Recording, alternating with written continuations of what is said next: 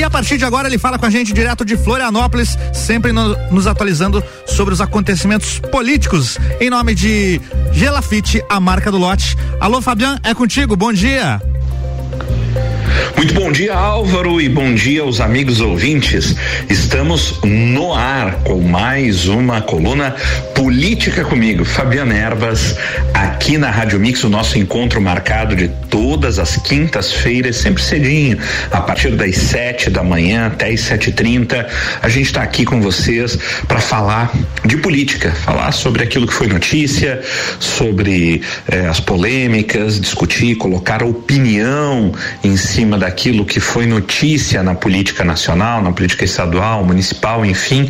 Estaremos aqui discutindo sempre temas palpitantes, temas importantes para todos nós, para a população, dentro do âmbito político e até não necessariamente dentro apenas do âmbito político, mas aquilo que realmente interessa para a nossa sociedade. É um espaço, uh, a nossa coluna é um espaço democrático, um espaço de debate daquilo que realmente é, é, interessa e daquilo que realmente pode fazer diferença na nossa vida em sociedade, tanto na nossa cidade de Lares, quanto no estado de Santa Catarina, quanto no Brasil e obviamente que a pauta política é enfática para nós porque é o que influencia aí diretamente nas nossas vidas. E, meus amigos, tal qual na semana passada, não há como nos desviarmos já desde o nosso primeiro bloco da nossa coluna política com Fabiana Erbas aqui na Rádio Mix, que não do assunto Covid-19, pandemia Covid-19, em virtude justamente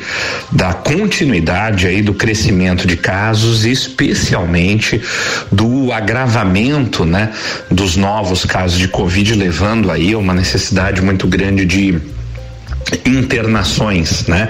E principalmente eh, de internações para a unidade de, de, terapia intensiva, isso em todo o estado de Santa Catarina, já se alastrando, na verdade, para todo o sul do Brasil, num quadro realmente extremamente preocupante, onde inclusive pacientes catarinenses passaram a ser eh, transferidos não para outros estados da região sul aqui próximos, simplesmente porque também não há mais vagas para receber ninguém, seja no Rio Grande do Sul, seja no Paraná. Então, pacientes catarinenses aí sendo enviados para o estado do Espírito Santo, que aceitou receber excedentes de pacientes aqui de Santa Catarina que não estamos conseguindo mais dar conta de atender.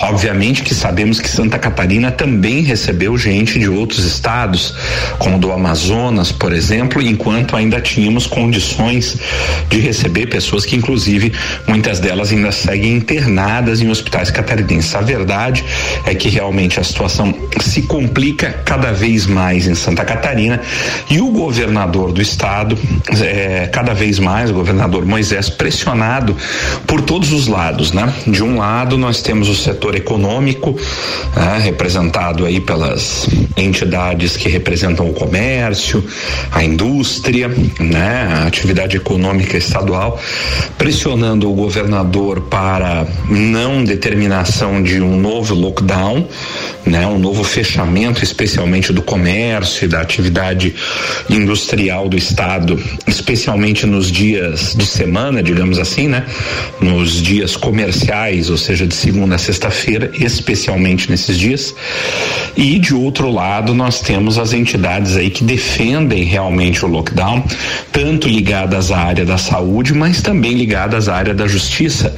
Na segunda-feira, por exemplo, na última segunda-feira desta semana, o governador Moisés teve uma longa reunião de quatro ou cinco horas de duração com os chefes, né, os representantes do Ministério Público de Santa Catarina, o do Ministério Público Federal em Santa Catarina, o presidente do Tribunal de Contas do Estado, o representante eh, defensor chefe, né, o chefe da Defensoria eh, da União, né, da Defensoria Pública da União em Santa Catarina e o chefe também da Defensoria Pública eh, do Estado de Santa Catarina estiveram reunidos com entre outros representantes com o governador Moisés é, defendendo realmente o lockdown, que o governador tome a medida de fechamento novamente total por pelo menos 14 dias. Aliás, essas, é, é, esses órgãos já tinham inclusive até é, destinado uma carta no último final de semana ao governador, é, recomendando expressamente que essa atitude fosse tomada. Até por isso, essa reunião de segunda-feira foi agendada e aconteceu. Na reunião, é, ficou acertado, e essa é a decisão política que está imperando exatamente nesse momento no Estado, de que o governador aguardaria até o dia 8, ou aguardará até o próximo dia 8 de março, que é a próxima segunda-feira, para avaliar é, o sucesso ou não, né? É, avaliar os resultados do, do último decreto que está em vigor agora, que determinou o lockdown apenas nos finais de semana e toque de recolher nas sextas-feiras, nos dias de semana e lockdown total para os finais de semana. Então o governador vai avaliar a equipe eh, do governo do estado, junto com a Secretaria de Saúde e tudo mais, irão avaliar os números eh, de novos casos, de internações, para ver se realmente essa medida do lockdown apenas no final de semana, ou nos, nos dois últimos finais de semana, ou melhor, no último e no próximo, né? Serão os dois últimos na próxima segunda-feira, no dia 8, quando a avaliação será feita, para então eh, decidir se continua mantendo a medida de lockdown, de fechamento do comércio e tudo mais apenas nos finais de semana, se suspende ou se é, acata a recomendação do Ministério Público, Ministério Público Federal, Tribunal de Contas, Defensoria Pública, desses órgãos que pressionam também o governador a determinar também o fechamento é, do comércio e das atividades econômicas, por assim dizer, do Estado, também durante a semana. Né? O governador é muito pressionado, mas o que nós vimos foi, por exemplo, é, no dia de ontem, né, na quarta-feira, saiu um decreto do estado de São Paulo, onde o governador João Dória, ele que é do PSDB, determinando o lockdown total novamente em São Paulo, né? Não apenas finais de semana, mas também durante a semana a partir do próximo sábado já, já valendo para toda a próxima semana no estado de São Paulo como um todo né? E a gente sabe que essas medidas têm repercussão, obviamente que o governador aqui de Santa Catarina vai também acompanhar a repercussão política dessa medida do governador de São Paulo para saber se é, decreta é, novamente o lockdown ou não. A gente sabe que hoje em dia não se trabalha apenas com os números, né, é, da pandemia, mas também com os efeitos políticos de uma decisão dessas de lockdown, exatamente por conta dos grupos de pressão que vêm dos vários segmentos da sociedade, né?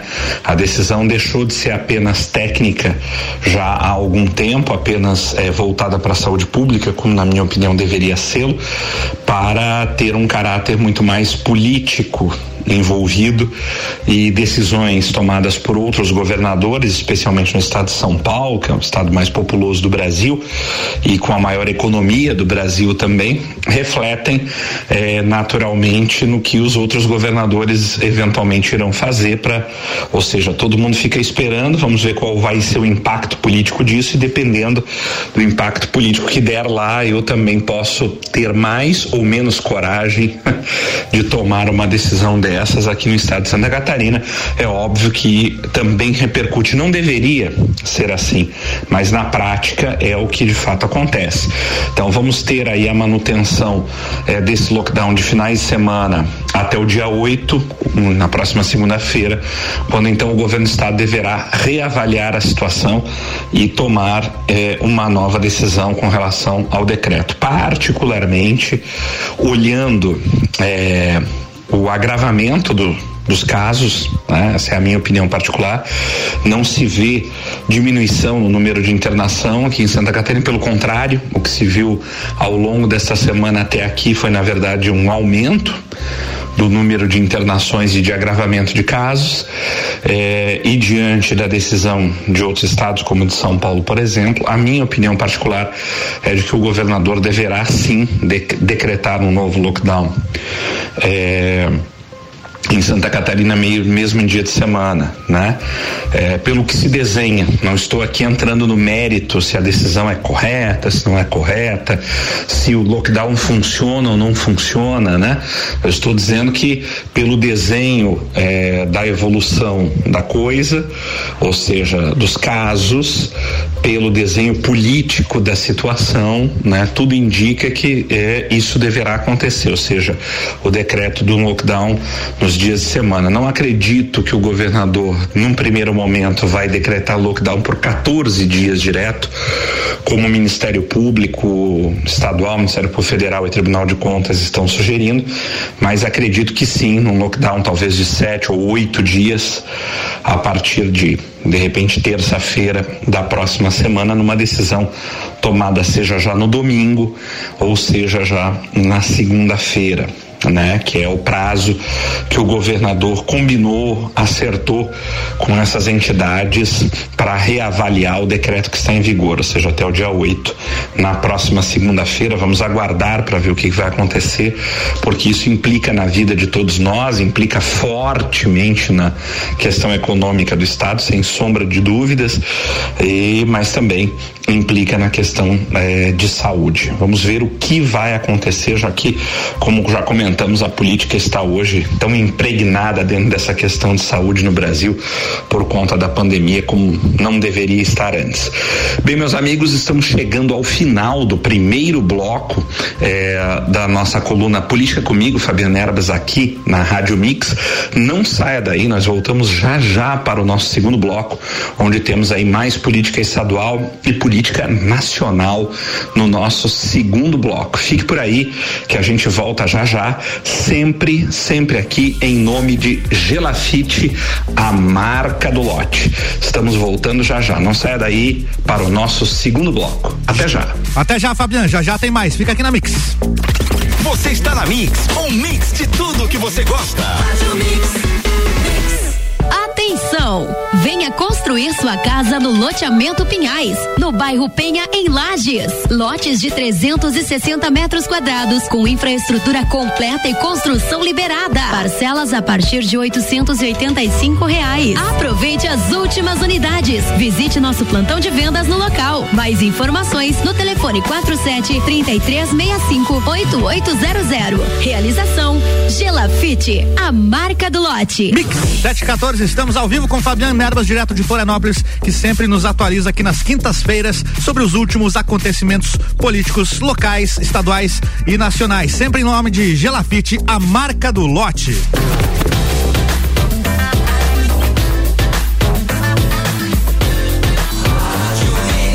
O melhor mix do Brasil. Fabian, é contigo, bloco 2, manda ver. Olá, Álvaro, e olá, amigos ouvintes. Estamos de volta para o segundo bloco da nossa coluna Política comigo, Fabiana Erbas. O nosso encontro marcado de todas as quintas-feiras pela manhã, sempre cedinho. A gente inicia a partir das 7 horas a nossa coluna.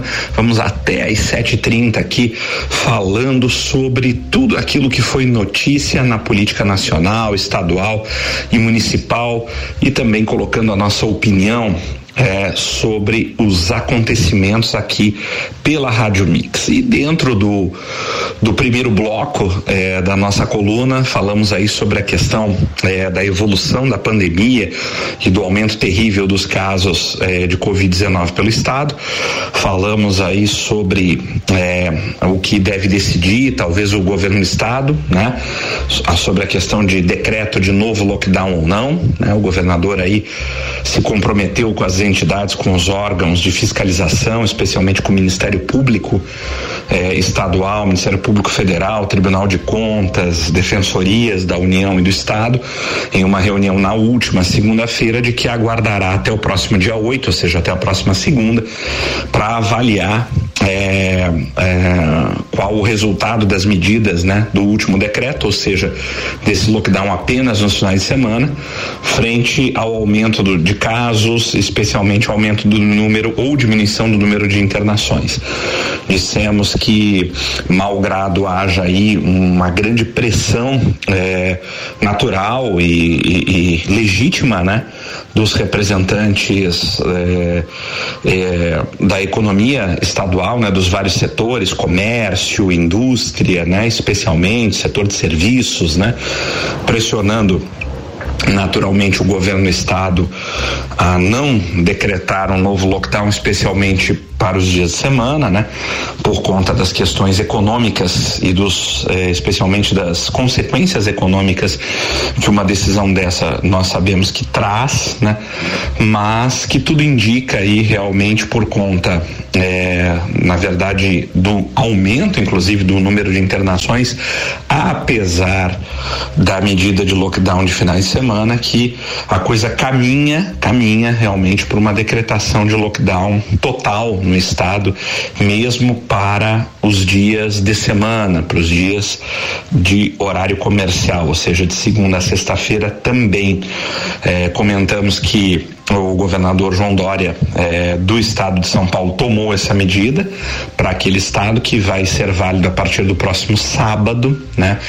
E que os demais governadores do país, inclusive o de Santa Catarina, obviamente ficam esperando a repercussão de uma medida dessa num outro estado, especialmente um estado eh, com tanto peso econômico eh, e populacional como São Paulo, para ver é, qual o preço político que o governador de São Paulo vai pagar por isso para ver se é, ganham mais coragem ou não para uma medida como essa. O fato é que o governador é pressionado por todos os lados. De um lado, os representantes da economia, do setor produtivo do Estado, e de outro lado, os representantes dos órgãos de fiscalização do Estado, pressionando o governador, e esses órgãos também têm grande peso, nós sabemos disso até porque podem, inclusive, judicializar essa questão e forçar um lockdown total em Santa Catarina pela via judicial, mesmo que o governador decida que não vai fazê-lo. A gente sabe que isso está muito comum acontecer no Brasil, o judicialização dessas questões e o judiciário vem se posicionando, ah, muitas vezes, inclusive, à frente até do próprio poder executivo, que também causa aí uma grande discussão se o judiciário pode fazer, não pode, tá, estaria governando no lugar do executivo ou não, mas o fato é que isso vem acontecendo e a gente não pode descartar também esta possibilidade. Falamos então sobre isso no nosso primeiro bloco e agora no segundo bloco, meus amigos, temos aí é, polêmicas aí ainda dentro da é, política estadual, tivemos aí essa semana um retorno, né? Voltou à tona a questão da investigação do caso dos respiradores fantasmas, né? Daqueles 33 milhões sumidos dos respiradores que nunca chegaram em Santa Catarina. E o caso voltou à tona especialmente eh, por conta do agravamento da, da, da da pandemia, do aumento dos casos e, necessidade de internação no estado. Então a população voltou nas redes sociais a relembrar o caso, né? Onde estão os 33 milhões, né? Onde foram para? Cadê os respiradores agora que estamos tanto precisando, né? A, coisa voltou à tona novamente, mas o fato é que a investigação é, continuava andando, nunca ficou parada. Ela simplesmente ficou esquecida aí da, da mídia, né? Saiu é, da, do, do grande comentário, né? Saiu do dos holofotes, mas a investigação continuou e ela avançou para algum, alguns lados aí de formas que, é, por exemplo, o, o blog é, SC em pauta, né, do jornalista Marcelo Lula comentou no dia de ontem que uma nova personagem pode estar aparecendo é, neste caso é, dos respiradores fantasmas, né, uma possível testemunha que poderá aí prestar um, um depoimento aí dizendo que é, alguma, algumas autoridades da época é, do caso, né, catarinenses teriam estado lá é, na sede da empresa Veiga Média ou do representante, o senhor Fábio Guasti, né, Guasti, que era o representante Guasti, representante dessa empresa no Brasil, que está envolvido no caso, é, tem, tem prisão preventiva decretada e tudo mais e essa essa nova testemunha poderia dizer que segundo segundo o blog SC em Pauta, o jornalista Marcelo Lula publicou ontem, poderia trazer aí uma nova luz, novas informações que podem balançar e mexer com o caso aí dos respiradores novamente. Vamos aguardar aí é, se isso realmente vai acontecer, se esse depoimento se confirma e se essa nova personagem comentada no blog SC em Pauta pelo jornalista Marcelo Lula, que é muito bem informado, traz aí muitas informações de bastidores, se isso realmente se confirma aí nos próximos dias. Então poderemos ter aí novidades dentro do caso dos respiradores fantasmas que realmente voltou à tona. É, tivemos ainda dentro dos escândalos, mas aí já a nível nacional, né? Uma nova polêmica e mais uma vez, mais uma vez envolvendo o personagem do senador Flávio Bolsonaro, né? O filho 01 do presidente da República, né?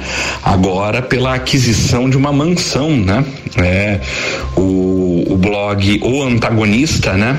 É, é, acabou publicando em primeira mão e agora é um assunto que já está em todos os jornais, enfim, nas redes sociais, né? O assunto discutido no momento, a compra de uma mansão em Brasília, né, pelo senador Flávio Bolsonaro no valor de 6 milhões de reais, né, aonde o senador teria pago pouco mais de um milhão e pouco é, de reais através de depósitos fracionados, né, que teriam ocorrido desde o final de novembro do ano passado até meados de dezembro, né, também do ano passado, esses um milhão e pouco, né, com depósitos feitos que teriam sido feitos pelo eh, senador Flávio Bolsonaro diretamente na conta da, da, construtora que era proprietária deste desta mansão eh, em Brasília. E depois um financiamento, né, conseguido em janeiro eh, em favor do deputado, financiamento junto ao BRB, né, um banco de 5 milhões de reais ou um pouco mais de 5 milhões de reais, né e, e, e, daí sim, a partir do financiamento, a mansão foi escriturada, então, em nome é, do senador. Então agora gera uma grande polêmica, primeiro porque realmente o valor pago é bastante expressivo e inclusive a concessão do próprio é, financiamento é, chama bastante a atenção devido à capacidade patrimonial né, do senador e devido a, a ao ganho financeiro dele né? Então todo mundo quer saber aquela história de onde tirou o dinheiro e de onde teve capacidade financeira para a aprovação de um financiamento da ordem de 6 milhões de reais, né? Ou de 5 milhões e alguma coisa para a aquisição desta mansão, né? Um senador, um político, né?